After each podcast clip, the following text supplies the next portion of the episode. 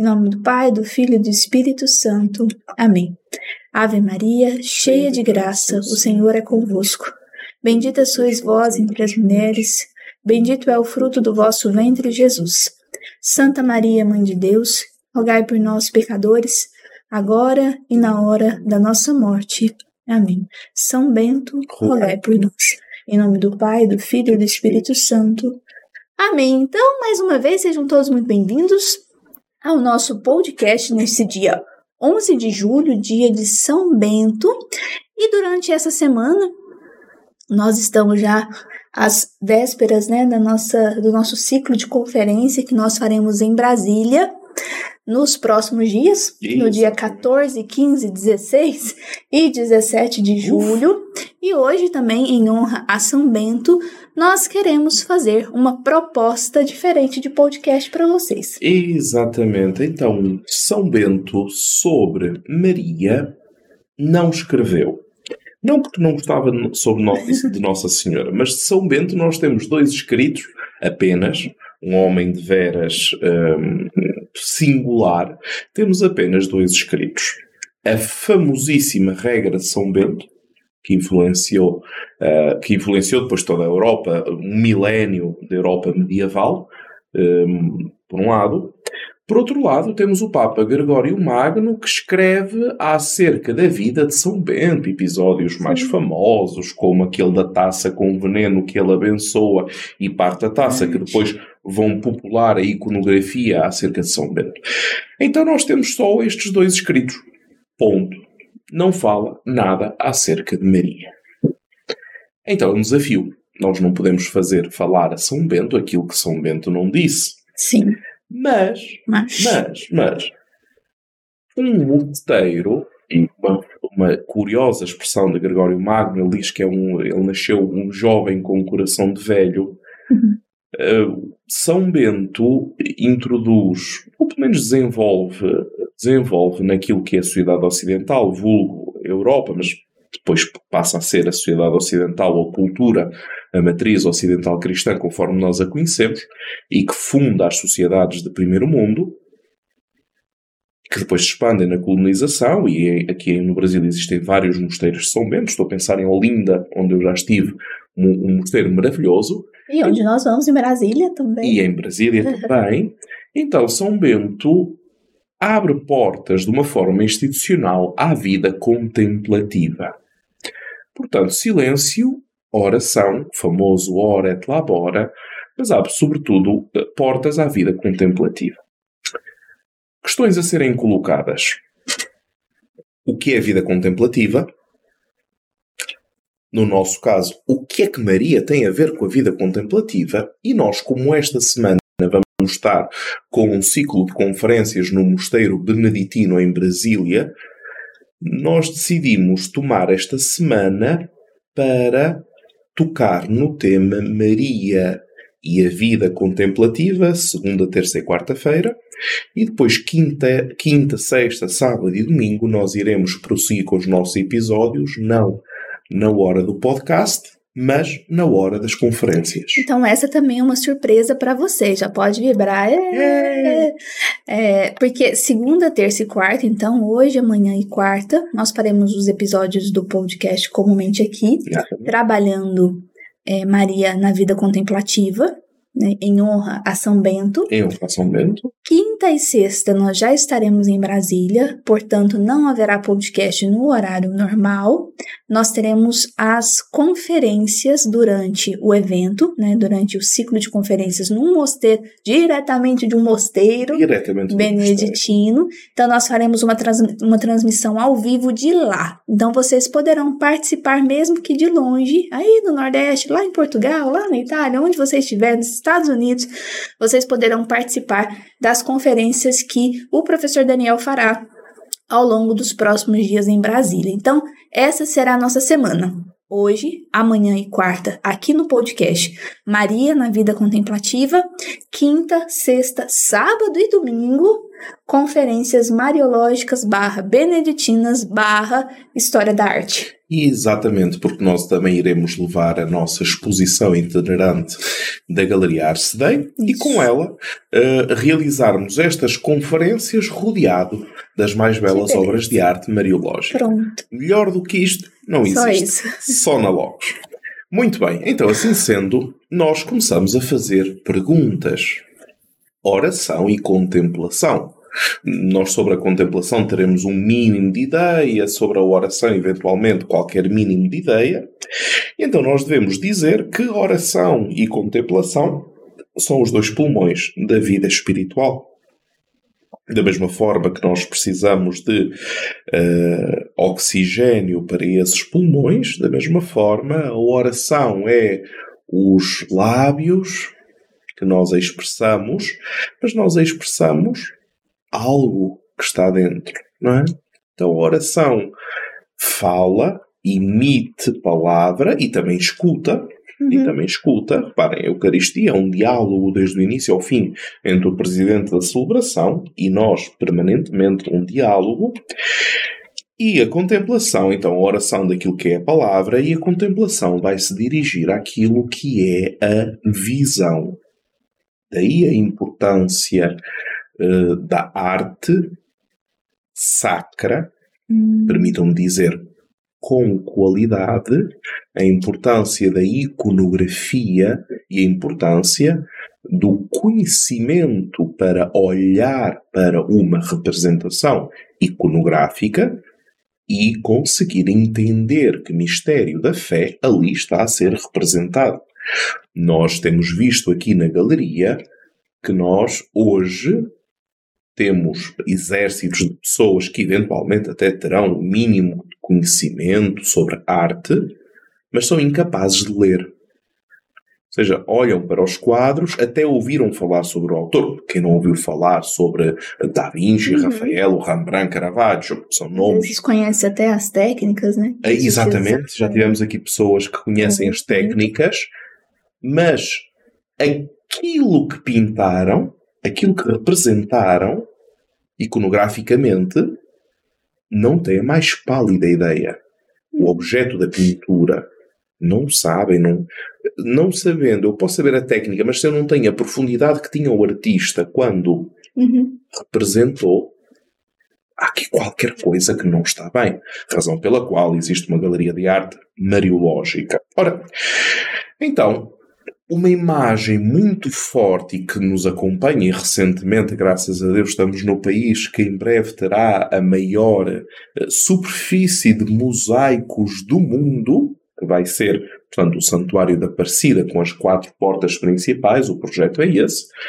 Eh, Quando nós estivemos recentemente em Aparecida, se vocês olharem para a fachada que já tem uns mosaicos eh, completos hoje, vocês conseguem ver a determinada altura que Moisés, porque está a parte do Êxodo, que Moisés olha para a sarça ardente.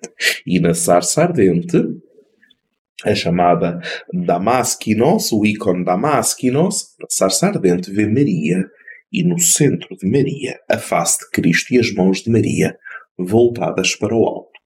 Então a imagem do contemplativo como sarça ardente acompanhou desde o Oriente, que é muito mais contemplativo do que nós, diga-se passagem, mas tem alcançado cada vez mais o Ocidente, a Igreja Ocidental, a necessidade de sermos sars- sarças ardentes. Daniel, essa imagem é muito bonita, mas como alguém poderia perguntar onde é que isso está na Bíblia? Vamos citar os discípulos de Emaús. Não nos ardia cá dentro o coração? Muito bem. Continuando. Então, a oração sem contemplação. O que é que acontece quando nós oramos sem contemplar? É um passar bolinhas. É um passar bolinhas, é uma oração demasiadamente cerebral, muito mecânica, mas Mateus 6,7 Jesus vai dizer: Não desperdiceis as vossas palavras como os pagãos, Não é como os pagãos, né? Mas como, como os pagãos. O que eles fazem? Dizem muito, falar muito. Fala muito, fala alto, Ué! é muita quantidade. Lembrem-se quando o argumento é fraco, falamos alto. Exato. Disse Santo Agostinho. Portanto, a contemplação pode nos levar à oração, mas esta contemplação não é apenas feita de oração. Isto é, se eu começo a orar e penso que existe apenas a oração, então caímos no erro de fazer, e nós temos visto isso, poderosa oração eh, de proteção da família. Res 300, agora estou a inventar, está bem? Res 325 Pai Nossos, 425 Ave Marias em menos de 4 horas e a sua família estará protegida debaixo do banto de Maria. Passe esta informação a sete pessoas e eu garanto-lhe que ainda hoje virá, uh, verá o milagre de Deus a acontecer na sua vida. Amém? Amém. Escreva amém aqui embaixo. Exatamente.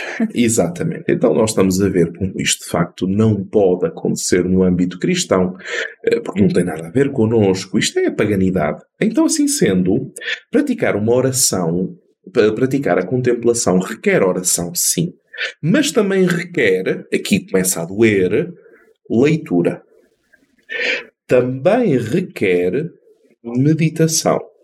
Também requer pronunciar as palavras com interioridade. Ai meu Deus, já nos enganamos quase em tudo.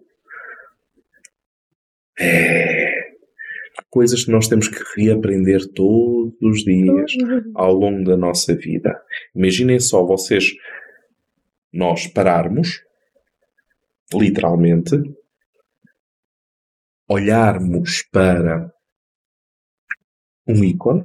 Alguns de vocês têm algumas destas imagens mariológicas que nós temos conseguido trazer para o Brasil. E conseguirem meditar e saborear cada palavra da, por exemplo, Ave Maria que estão a dizer. Às vezes, escrever a oração da Ave Maria escrever cada palavra da oração em folhas diferentes, comentar cada palavra da oração em cada uma das folhas e só então depois rezar a Ave Maria. Eu não sei se vocês já fizeram essa experiência né, de, de contemplar barra meditar uhum. né, a, a oração. É, e isso aí sempre me recorda aquela história de São Francisco, né, que eu sempre conto, que eles estavam caminhando para Roma, saindo de Assis para Roma, sempre com aquela sacola do lado, né? Tira-colo. Né? Tira-colo, marronzinha. A gente imagina, né, que seja marronzinha. E os o São Francisco andando com os irmãos e Francisco fala, olha, vamos até Roma rezando o Pai Nosso. E a cada Pai Nosso que rezarmos, nós vamos colocar com uma pedrinha dentro da sacola. Vamos ver quem chega em Roma com mais pedrinhas, né?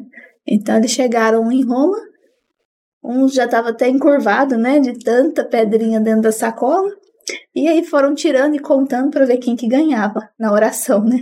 E quando eles foram perguntar para Francisco, eles tinham certeza que Francisco ia estar tá até, como a gente diz aqui em Minas Gerais, emborcado de tanta pedrinha. E quando eles foram ver, a sacola de Francisco não tinha nenhuma pedrinha, porque ele não tinha terminado ainda de rezar o primeiro Pai Nosso. E ele ficou chocado, porque eles já tinham conseguido terminar.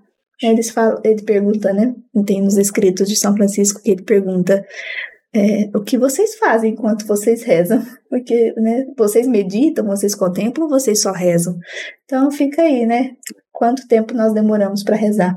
Na terra, na aldeia do meu pai, chama-se rezar de carreirinha. De carreirinha, que é passar bolinha. Oh, então, eh, portanto, falamos aqui de, do, do fazer da contemplação. Agora vamos a outro problema, e posso-vos dizer que este aqui, eh, porque é a minha área de pesquisa, este aqui eh, é mordaz. O que é que nós contemplamos? Porque se contemplação for técnica de concentração. Se for um mantra. Se for um mantra. Se nós não contemplarmos rigorosamente nada, nós contemplamos-nos. E isso chama-se narcisismo. E aqui é um problema, porque nós vemos atualmente o surgir de. Uh, como é que era? Destrava? Destrava. Destrava, não é? Destrava. Lá o. Os coaches, os coaches cristãos. Existem? Diz que existe. Diz que existe, Tem que não falar é? que tem que destravar. Destravar e depois até rezam pela pessoa, não tem nada a ver com E não Deus. tem religião. O Tem importante religião. é Deus, mas não precisa ter religião. O importante é que Deus te destrava para você ter sucesso na vida. Ou seja, um ser superior, completamente transcendente, do qual não sabemos exatamente nada, mas que irá interferir na natureza, no mundo, de forma a propiciar à pessoa que ela alcance os seus objetivos Isso. pessoais, Principalmente financeiros. principalmente financeiros. Mas daquilo que tu me explicaste, não tem a ver nem com por nós homens, nem para a nossa salvação. Não, Não tem nada a ver com é isso. sucesso. Então é o Deus Dinheiro. Meu Deus do céu. Ah, o Deus Dinheiro, pois, exatamente. Então isto está a ficar complicado, minha gente. Está a ficar complicado. Mas bem, para podermos contemplar o que é que nós precisamos de silêncio. Ixi, acabou. problema. Acabou. Porquê? Porque o silêncio obriga-nos a estar, imaginem só, em silêncio. E o silêncio é espelho, é espelho dos nossos pensamentos. Por exemplo, se vocês não estiverem em silêncio, a palavra não se pode tornar audível. Vamos a um concreto. Vamos imaginar que o. Vamos criar aqui uma personagem fictícia. Vamos imaginar que o José estava na missa. E o José na missa estava permanentemente a escrever mensagens no celular, enquanto se lia a palavra de Deus. Ora, o José não pode ter atenção de nenhuma forma. O José não ouve. O José não faz silêncio. O José tem que, tem que estar permanentemente a fazer, fazer, fazer, sem nunca parar para se interrogar. Aquilo que eu faço permite-me ouvir o que está à minha volta, porque ouvir significa que nos calamos. Quando eu, eu dou-vos um exemplo da minha vida, quando eu preparo uma aula, eu tenho que me calar. Eu tenho que colocar os textos mariológicos à minha frente e eu tenho que fazer silêncio. Eu não posso estar a colocar os textos e com a cabeça em 3 mil coisas e responder a 4 milhões de mensagens. Eu tenho que estar concentrado.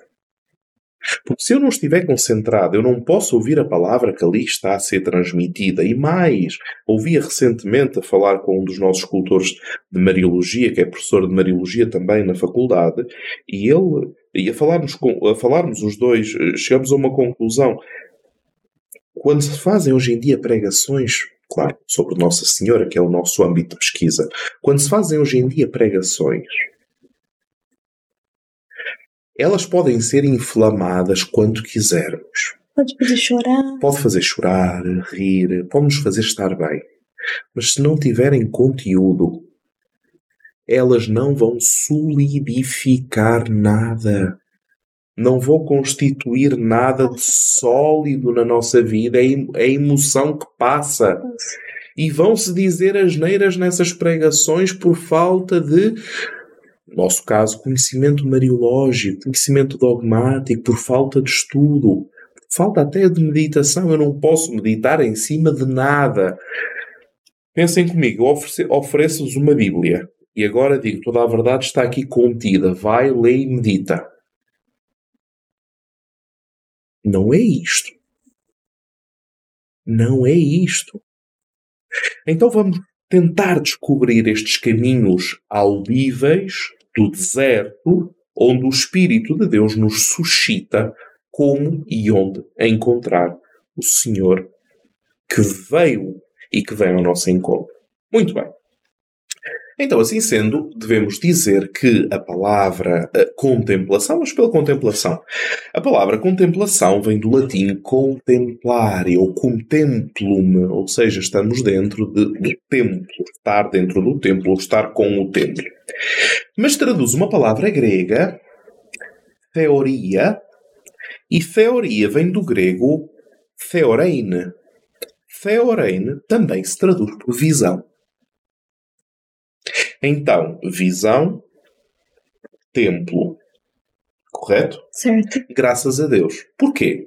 Porque se a contemplação é a visão a partir do templo, então nós descobrimos uma coisa linda. Tudo tem um ponto de perspectiva. O olhar, visão, olhar implica olhos, parte sempre de quem? De nós. Certo? Mas se parte sempre de nós, se nós estivermos no lugar certo a contemplar, o que é que acontece? Quando nós temos um ponto de vista, e esse ponto de vista não vai ser o nosso umbigo, mas esse ponto de vista vai ser o ponto de vista de Deus. O templo, o lugar onde Deus se aproxima e vive com o homem. Então, a contemplação ela me dá essa possibilidade de enxergar situações vou chamar de situações, né? Com um olhar de Deus. Exatamente, eu vou pegar naquilo que a Carol disse e vou retransformar. A contemplação é a ação organizadora da nossa realidade vivida, no qual o centro é Deus. A ação. Eu vi até eles rindo do outro lado. Tipo assim, podem, assim, peraí, vai de Podem novo. escrever.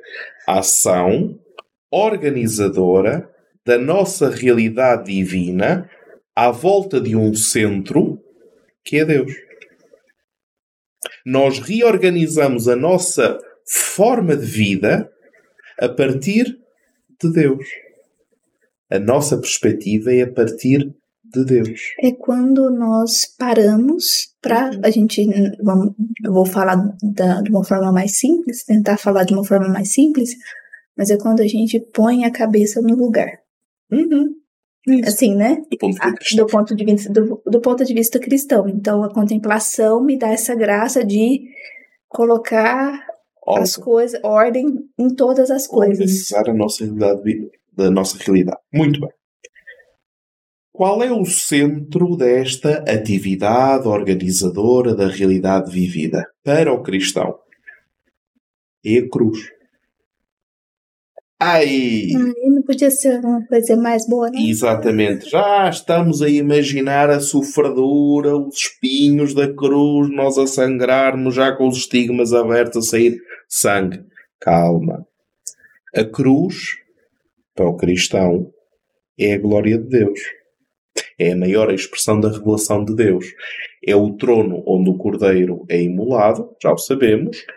É o coração da igreja é o coração do mistério pascal, mas também e sobretudo é de onde brota o Espírito Santo que depois o vamos ver concretizado no Pentecostes. Jesus, em João, qual é que ele, uh, Pai, em vossas mãos entrego o meu Espírito e dito isto, expirou. Expirou é o ato de dar o Espírito. Então, a cruz vai nos indicar o mistério pascal. O nosso ponto, o nosso centro é aquele do mistério pascal e é isso que nós celebramos na divina liturgia. E agora vem outra parte interessante que vocês podem escrever se quiserem. Então a liturgia vai ser a ação de concentração e descentralização da vida da igreja. Ixi, onde é que nós já estamos? Concentração e descentralização da vida da igreja. Oh meu Deus, Daniel, o que é que isto significa? O que é que isto tem a ver com Nossa Senhora? Parece dessas psicologias motivacionais de pastilha elástica que a gente, que a gente abre o pacote da pastilha tem aquela frasinha bonita, não é? Lá em Itália tem os, os chocolates da Baci. Aqui também tem, não tem? Os chocolates da Baci que tem sempre uma frase de amor. Não, não lá tem uns chocolates, uns, uns bombons prateados com umas estrelinhas por cima. Então a pessoa abre o bombom e tem sempre uma frasinha embrulhada à volta do bombom de amor. Não, aqui não tem, não. Não tem? Nós somos um povo muito sério. Ah, gente, gente sério. Muito bem. Então, assim, assim sendo, reparem, concentração, porque o que é a igreja? O que é que significa a palavra igreja? Vem do grego eclesia. O que é que significa eclesia? Assembleia convocada e reunida. Mas se vocês olharem para a Eucaristia, no final, o presidente da celebração diz: Ite missa est. Ou, idem paz e que o Senhor vos acompanhe. Ida em paz e que o Senhor os acompanhe. Então a Assembleia concentra e dispersa. Mas esse dispersar descentraliza a pessoa. Porque pensem, se eu viver completamente centrado na minha vida 24 horas por dia,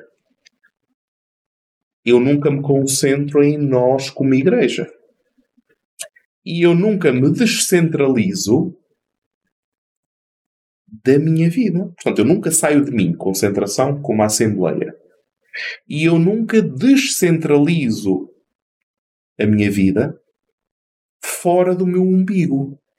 Então, nós estamos permanentemente a ir para o ponto a partir do qual nós temos visão acerca da realidade. Ora, este trabalho de concentrar e descentralizar permanentemente só é possível com um centro sólido. Quando o centro não é sólido, nós temos, por exemplo, retiros de avivamento no espírito, como eles chamam em Itália. Aqui também. Aqui também é avivamento no espírito, não é? Nós temos retiros de avivamento no espírito em que. Meu Deus! Presença do Espírito de Deus, toda a gente é batizada no Divino Espírito Santo, todo aquele fulgor, fulgor, orzal, or, orzinho, orinho, om. É, se não se mantém. Exatamente. Então o centro tem que ser sólido. O centro é a realeza de Nosso Senhor Jesus Cristo que presida ao mundo a partir da cruz. Por isso é que os contemplativos sentem-se habitados por Ele, chamada inabitação de Deus. Eles escutam atentamente a palavra. E a palavra, no nosso tempo, torna-se outro termo que não estamos habituados, parábola. Toda a gente conhece as parábolas de Nosso Senhor Jesus Cristo. A palavra parábola significa, um primeiro, uma primeira instância, a palavra parábola significa uh, comparação. Mas a, palavra, a parábola também significa aproximação. Ora, a aproximação de Deus, a inabitação de Deus em nós, permite-nos sermos aproximados por Jesus, chamado encontro, e recentemente o Papa falava sobre isso, é? na última carta apostólica, o encontro, e esta capacidade de ver na pessoa de Cristo a imagem do Pai, não como reflexo, mas como substância tudo aquilo que nós podemos conhecer acerca do Pai, conhecemos através de Cristo. Então, assim sendo, nós começamos a ver que existe uma imagem visível aos olhos da carne, que é a encarnação do Verbo de Deus, e, como João diz no final do seu prólogo, a Deus nunca ninguém o viu, a não ser a Jesus, que encarnou e habitou no meio de nós. Então dá-nos um pouco a ideia de que uma perspectiva de fé onde Deus ainda é o absoluto, transcendente, completamente superior, que eventualmente irá agregar a si as almas boas, carece de algum significado, tendo em consideração a encarnação do Verbo. Tá, vamos lá. Então você falou de oração, né, que é esse diálogo e você falou da contemplação, que é essa perspectiva, esse olhar, por isso que até as obras de arte são uma forma de contemplar, certo? E aí você falou o que precisa para contemplar, e você citou o silêncio. Então, a primeira coisa, silêncio. E depois, o que contemplar? Aí você fala da cruz. Mas como contemplar? Não, esse, a cruz é o centro a partir da certo. qual contemplamos.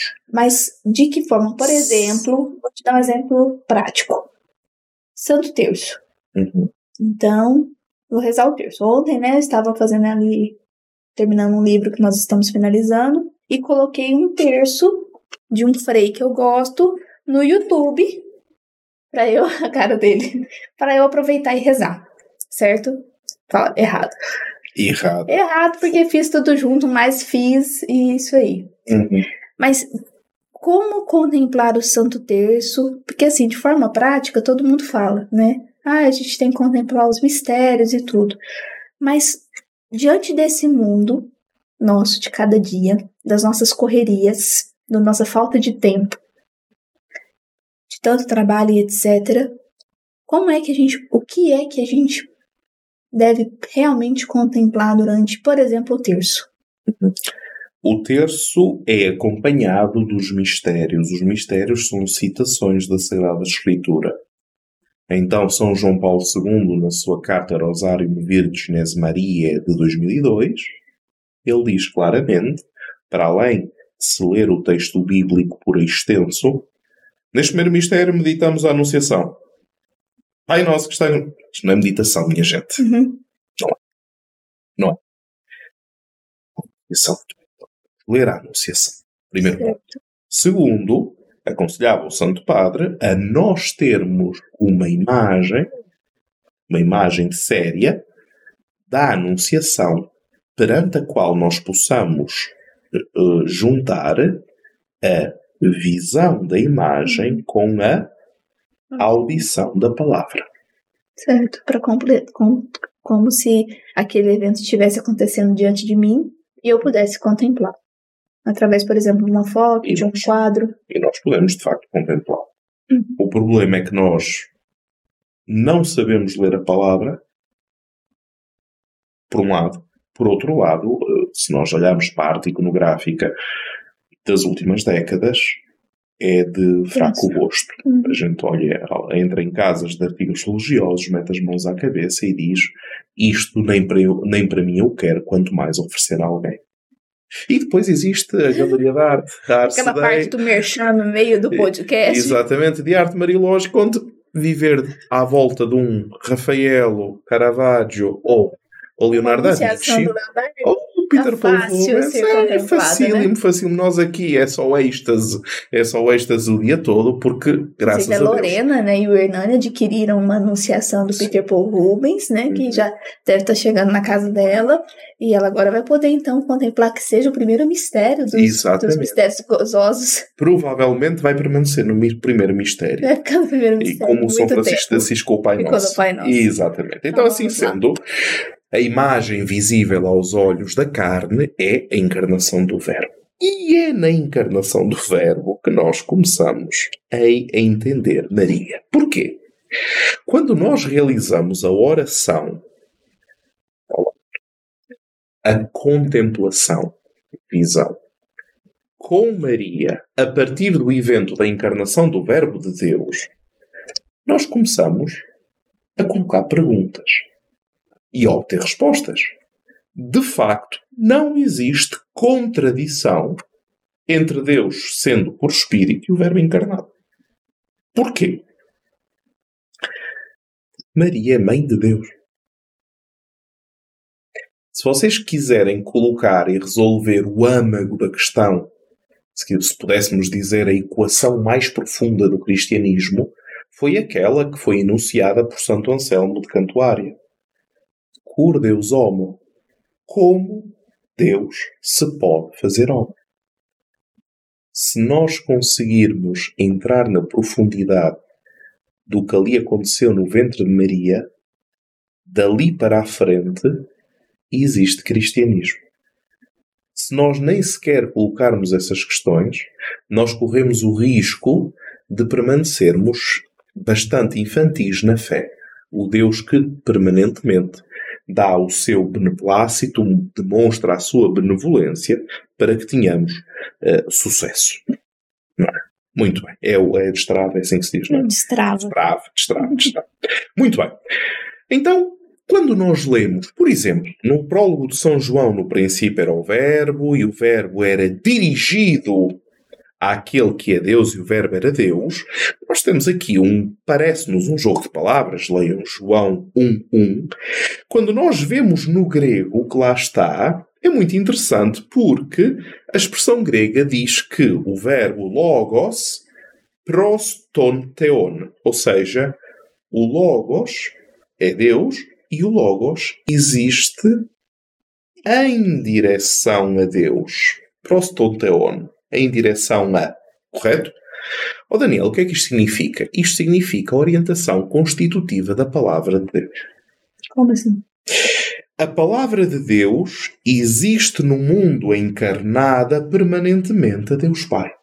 Jesus existe no mundo permanentemente em direção a Deus Pai, Maria existe no mundo permanentemente em direção ao Filho. Jesus veio ao mundo para fazer a vontade do Pai. Maria está no mundo fazendo a vontade do Filho que é expressa a vontade do Pai. E nós?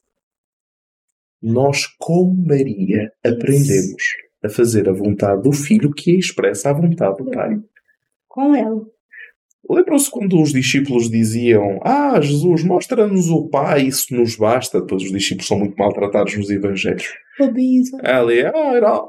E Jesus diz: Quem vê a mim vê o Pai, e ninguém vai ao Pai senão por mim. Está ali. Mas vamos ainda piorar a situação. Nesta palavra de Deus, nós encontramos aquele termo, a famosa Hokmah hebraica, sabedoria, esta palavra como a sabedoria de Deus encarnada. Então, o contemplativo normalmente é sábio. E realmente. Realmente. É sábio porque a lógica, o ponto de apoio, o centro perante, perante o qual ele organiza a realidade vivida na visão, na visão e na audição da palavra e da contemplação, é a partir do pensamento de Cristo. Então a mentalidade do mundo não o vai ferir, porque o seu ponto de apoio não é o seu eu. Concentração, descentralização Santa Teresa, quem gostar de Santa Teresa, aí é um, um, mundo imenso, né? Exatamente. Sobre essa questão da contemplação, da sabedoria, do silêncio. A pessoa que normalmente é contemplativo, é sábio e também é silencioso, né? Sabe falar as coisas certas na hora certa. Na hora certa. Então, esta sabedoria que vem do céu, esta sabedoria celestial, vai consistir em entender a vontade de Deus nos acontecimentos humanos. Quando é que nós sofremos terrivelmente? Quando nós não encontramos nenhum sentido para aquilo que está a acontecer. Exemplo prático. Determinada coisa, vamos dizer, má, acontece. Se tiver um sentido, eu luto. Se não tiver um sentido, eu sofro. E às vezes não tem a ver diretamente com sofrimento no sentido de dizer não tenho dinheiro, não tenho emprego ou estou doente. Há pessoas que têm tudo garantido e não deixam de sofrer terrivelmente. Sim porque não têm orientação. Vocês experimentem durante um mês não sair da cama. Nós sabemos porque é que todos os dias acordamos de manhã e saímos da cama. Realmente sabemos. É. Então, quando nós entendemos que afinal existe uma imagem do Deus invisível que é Cristo, Cristo torna-se ícone, mas que não só é visível, como também diz palavra, fala, comunica numa linguagem humana, que depois a comunicação por palavras, gestos e obras, etc. Então nós entendemos que aquele Logos que se fez carne no seio da Virgem Maria é ao mesmo tempo a expressão absoluta de Deus na expressão absoluta da criação. Maria é a expressão absoluta da criação que se encontra como criatura excelsia, que se encontra na expressão absoluta de Deus. A manifestação, expressão como manifestação, como tornar presente, a manifestação absoluta do ato criativo de Deus está em Jesus e Maria. Então, todas as palavras de Jesus todas sem exceção, ele mesmo diz no Evangelho, não passará céus e terra sem que a mais pequena vírgula, o mais pequeno iota, que é o i em, em uh, grego, uh, se concretize, as palavras de Jesus, sua encarnação, dá um sentido totalizante à criação e a criação deixa de ser o simples viver dentro do movimento dos astros, astros celestes, o vulgo Cronos, e passa a ser Kairos. Porque tem destinação. Imaginem um carril de trem, o trem vai, vai, vai, vai, vai, mas não diz para onde vai, não vai parar em nenhuma paragem. Então vai para onde? Vai dar a volta ao mundo ininterruptamente? A nossa vida vai dar volta desde o nascer ao morrer ao longo dos anos, ininterruptamente dentro de um círculo vicioso do nascer, crescer e morrer? Isso é o suficiente para a vida não ter sentido. Então, diz João 1,14: Deus armou, através da sua palavra, uma tenda no meio de nós. Invoca a arca da aliança, etc. Uhum. Muito bem. Tenda da reunião, etc. Então, assim sendo, Jesus é a, é a chave que permite entender todas as palavras da Sagrada Escritura, antes dele e depois dele. A chamada chave cristológica. Sem a chave cristológica, nós não entendemos a voz, voz e o rosto humano de Deus. Sem isso, não existe contemplação. Por isso é que se vocês forem ao, por exemplo, ao Monte Athos dos ortodoxos, que é a ala mais tradicional dentro da ortodoxia, é uma república monástica, portanto é uma porção de território na Grécia constituído por mosteiros, que é um Estado soberano, vocês têm algumas orações contemplativas do Santo Nome de Jesus. De uma repetição infindável do nome de Jesus na atividade exorcística e de cura e libertação, a repetição do nome de Jesus tem poder. E de Maria também, já agora por associação a Jesus, como é óbvio. Por isso que a questão da. Quando nos perguntam, né? Por que rezar o terço se é uma repetição de 50 vezes, né? Pelo menos, certo. da Ave Maria? Tá aí a resposta, né? Uhum. Porque também a partir da repetição nós podemos contemplar e recolocar as coisas no lugar, né? Às vezes a gente tem tanto barulho dentro de nós que essa repetição da oração vai reencaixando as coisas né, no seu é. lugar e dando lugar a Deus, né? O ponto a partir do qual nós organizamos a realidade à nossa volta.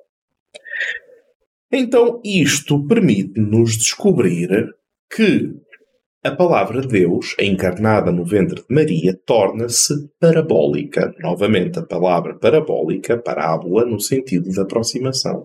Deus aproxima-se de nós com um rosto, visão, e com a palavra, oração, contemplação. Quando isso acontece, nós compreendemos que tudo aquilo que são os acontecimentos deste e daquele mundo estão relacionados a Jesus. Por ele tudo foi feito, através dele tudo foi criado. Então, Jesus é, ao mesmo tempo, a palavra pronunciada ao lado do homem, a imagem histórica que mostra que Deus está nos acontecimentos da existência humana, e ao mesmo tempo podemos encontrar, porque, como acontece nos discípulos de Emaús, ele cruza-se permanentemente no nosso caminho. Talvez aqui aquelas imagens típicas de, sei lá, uma imagem muito famosa do indivíduo que está toxicodependente, que depois Jesus o abraça e ele tem os braços caídos. Talvez esta imagem seja uma imagem que nós lemos como estaticidade. Ou seja, a pessoa, Jesus está sempre lá, a pessoa tem que se abrir a ele e por aí adiante. Talvez sim, talvez não. Porque o Jesus, como realidade dinâmica, encontra-nos e desencontra-nos. Vem e vai. Vem uhum. e vai. Porque se é verdadeiro homem, o verdadeiro homem não é estático. O verdadeiro homem não está ali sempre e para sempre. Isso é um objeto. E com os discípulos de Emaús, Jesus encontra-os, concentra-os à volta do pão e no partir do pão descentraliza essa vida. Acho uma palavra interessante é que Jesus ele se deixa encontrar. Uhum. Né? Ele está disponível para ser encontrado também. Mas a questão é que vem ao nosso encontro. Sim. Agora Só é o problema. É, é, mas essa questão que ele não é estático, Isso. né? Esse, esse caminhar para nós e às vezes sair de perto um pouco, né? Para que a gente caminhe também, mas ele está sempre disponível, né? Tem até aquela, aquela, aquela imagem, né? Que Jesus bate na porta, né? Então, ele está sempre disponível, mas às vezes mas a imagem que bate na porta, ele diz: Eu estou à porta e bato, diz o Senhor. Se alguém abrir a porta, eu entrarei em sua casa e serei com ele. E se não abrir a porta. E aí? Passa à frente. Quando era pequena, eu escutava muito uma frase assim: Olha, a graça passa. A, a graça como ele, sabe? Cuidado que Deus chama e quem não escuta, a graça passa. Aí eu ficava pensando, gente, como que a graça passa, né? E realmente é interessante, né? A graça não é a graça de Deus que passa, mas Deus chama, né? Se eu escuto e recebo, amém. Se eu não escuto e não recebo, até as pedras falarão, né? Então, ele vai passar para o outro. Quando os filhos de Abraão se calam, Pronto. as pedras gritam. Então, assim sendo, quando Jesus vai dizer bem-aventurados os, os olhos que veem e os, e os vossos ouvidos porque ouvem, Novamente, ele está a falar da oração e da contemplação. Na tradição filosófica, e a filosofia às vezes também nos ajuda a compreender estas coisas profundamente, os olhos, os sentidos da visão e da audição são por si só os dois sentidos mais utilizados dentro daquilo que é a estética, o que vemos e o que ouvimos. A pintura, a escultura poesia, por exemplo, a prosa, tudo isso engloba normalmente estes dois sentidos. Assim sendo, quando falamos de Maria e quando falamos de igreja e de Virgo Ecclesia Fata, não é como diz São Francisco de Assis, Virgem feita igreja, é?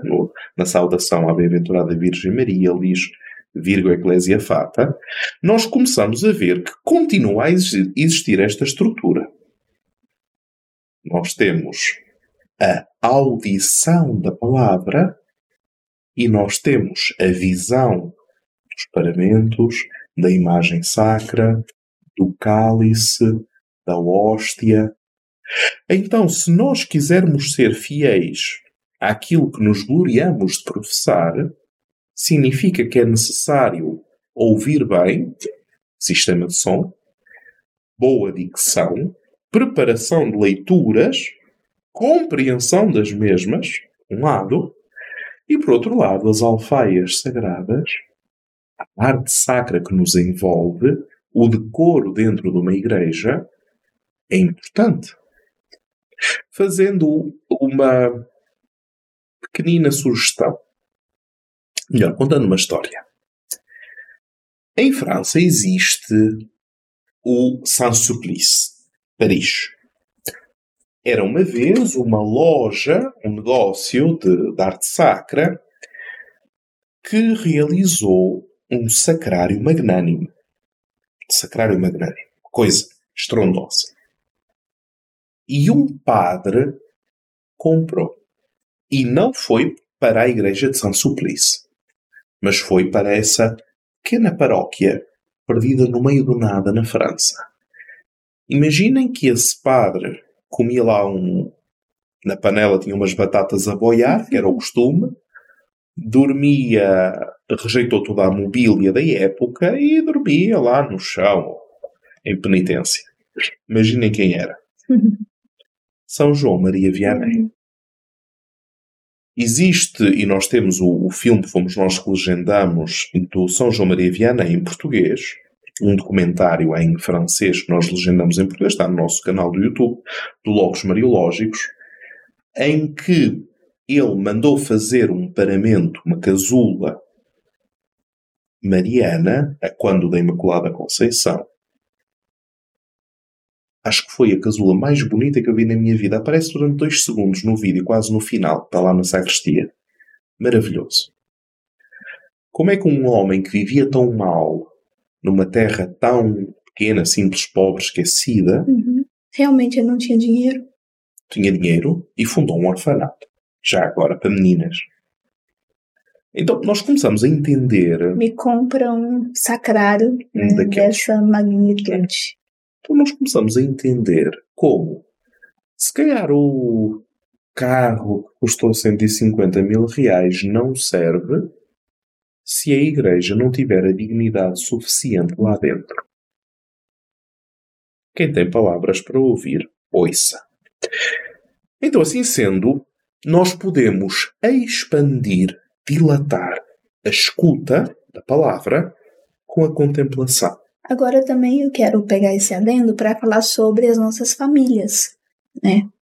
É, nós temos visto um mundo que é tão bonito, tão feio, né? Fe- A gente viu, né, nos eventos que a gente tem ido, um evento para criança, meu Deus do céu, cada uma vestida de uma forma mais terrível, né? Estridente. tudo rasgado, é tudo, tudo estranho, é tudo bagunçado, é menina parecendo menino, menino parecendo menina, Tudo feio. tudo feio. A palavra certa é essa, feio. É.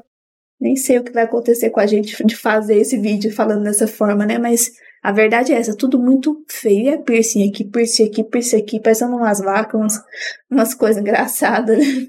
Só falta o sininho ali Tudo metalizado. tudo metalizado. E a gente não sabe por que que tá tudo tão feio. E a gente olha para dentro das nossas casas e também a gente não tem muito o que apresentar de bonito. Já viu?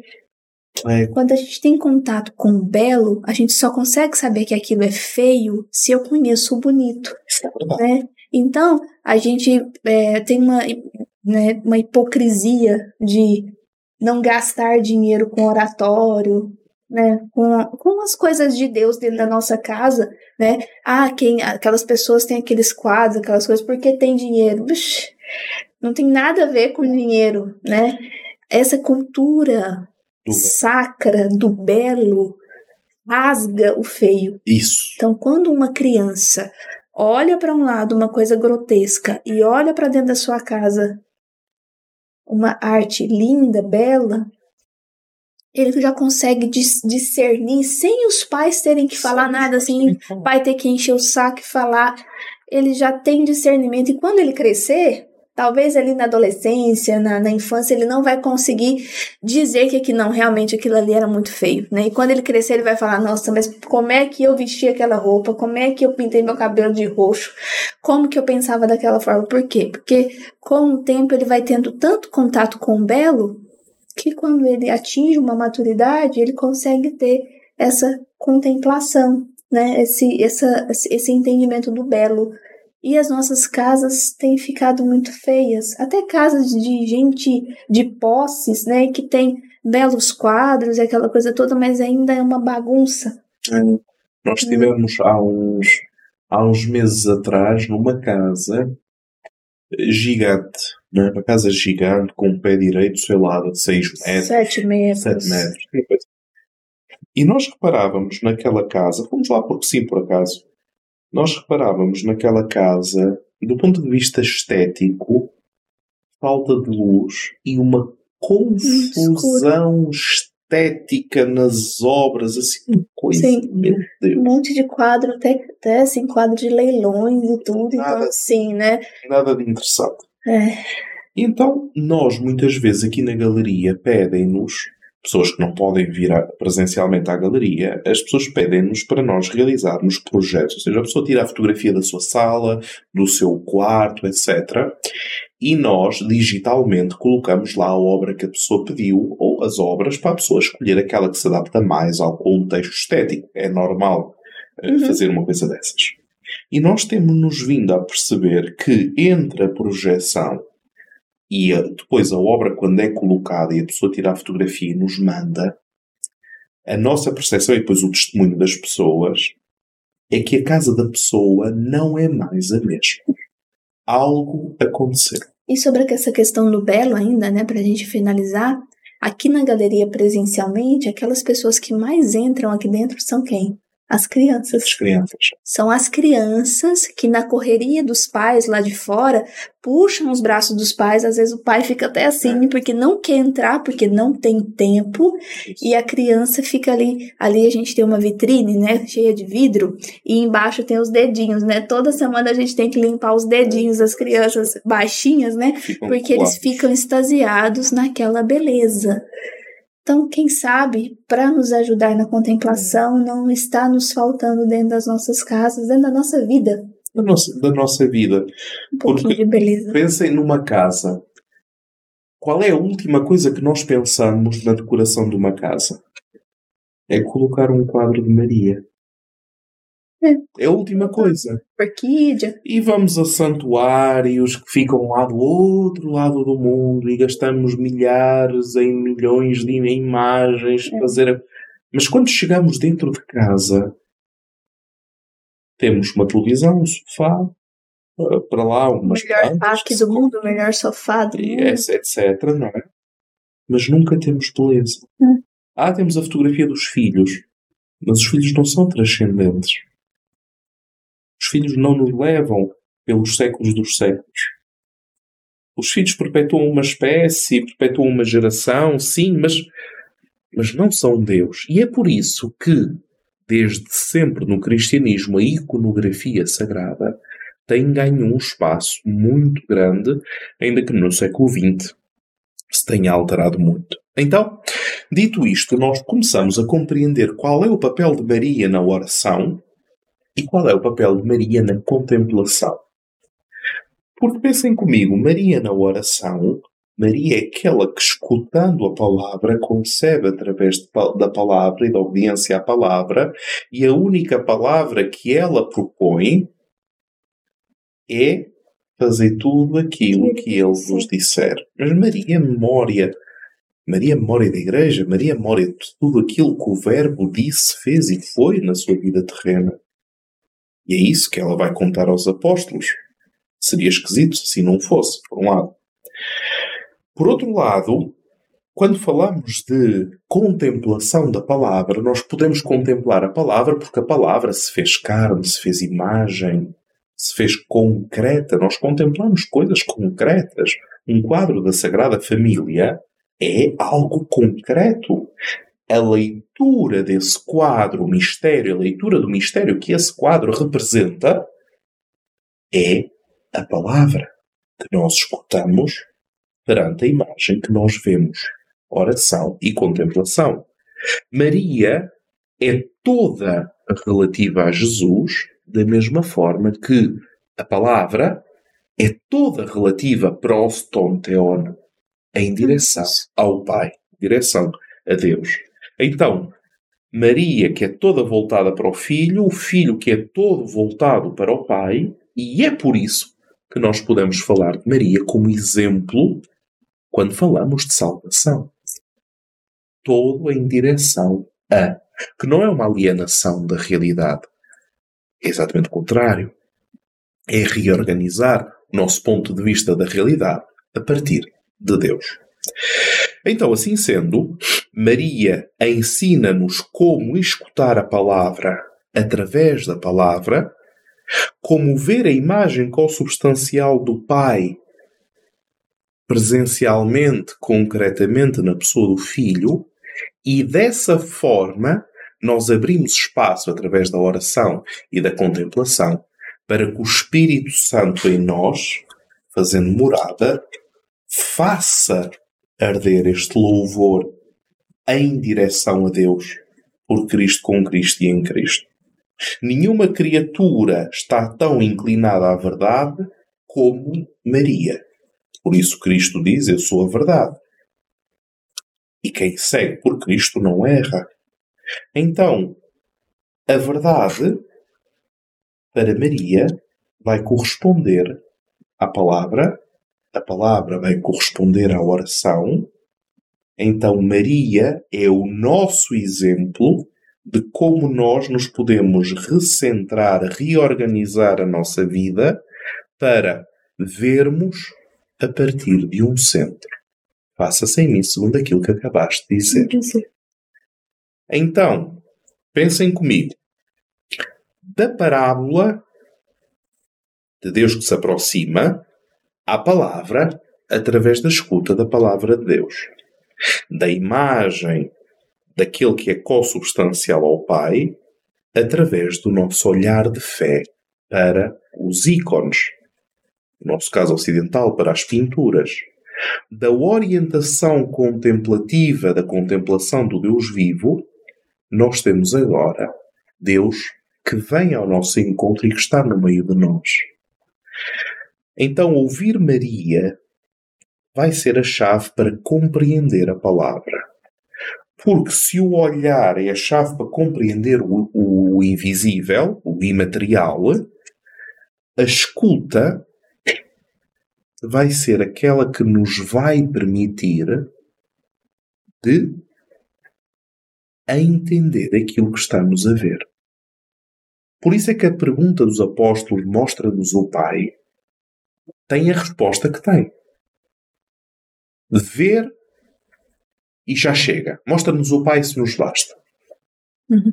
Quem vê a mim vê o Pai. Queres ver o Pai? Olha para mim. Mas quem é que sou eu? Sou a palavra encarnada.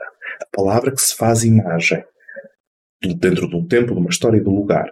Por isso é, e termino, por isso é que Maria foi capaz de entender como presença ardente aquilo que Jesus disse à Samaritana em João 4, que é de veras perturbador.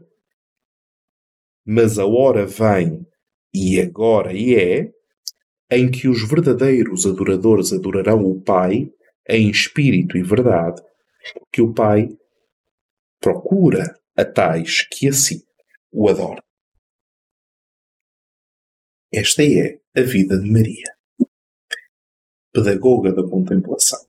E com ela nós abrimos esta semana inaugural da via contemplativa barra monástica que nos irá acompanhar toda a semana. É isso mesmo. E então, aprendemos o que é oração, o que é contemplação e aprender a contemplar durante a nossa vida, todos os dias, em todos os momentos, no trabalho, nos momentos de lazer, por exemplo, né? em todos os momentos contemplar como Maria, aquela que gerou a palavra de Deus. Amém. E assim, amanhã e quarta-feira, repito, nós continuaremos nesse caminho de Maria como vida via contemplativa, que nos ensina a via contemplativa, em honra de São Bento, e quinta e sexta, sábado e domingo estaremos em Brasília. Por isso, nos ajude a divulgar. Se você é de Brasília, é da região, tem familiares, tem certeza que alguém vocês conhecem, é. os deputados, todo mundo aqui do governo, para ver se leva eles para as coisas de Deus. Exatamente, só faz boas coisas só faz boas pessoas, coisas para recentrar para Deus, isso mesmo. Então, nos ajude a divulgar e a gente espera vocês conosco durante todos esses dias na semana de São Bento, em honra a São Bento, com Maria, como a via contemplativa. Exatamente. E amanhã continuaremos a nossa via contemplativa com Maria. Isso mesmo. Então, dito isto, até amanhã. Se Deus quiser. Tchau. Tchau.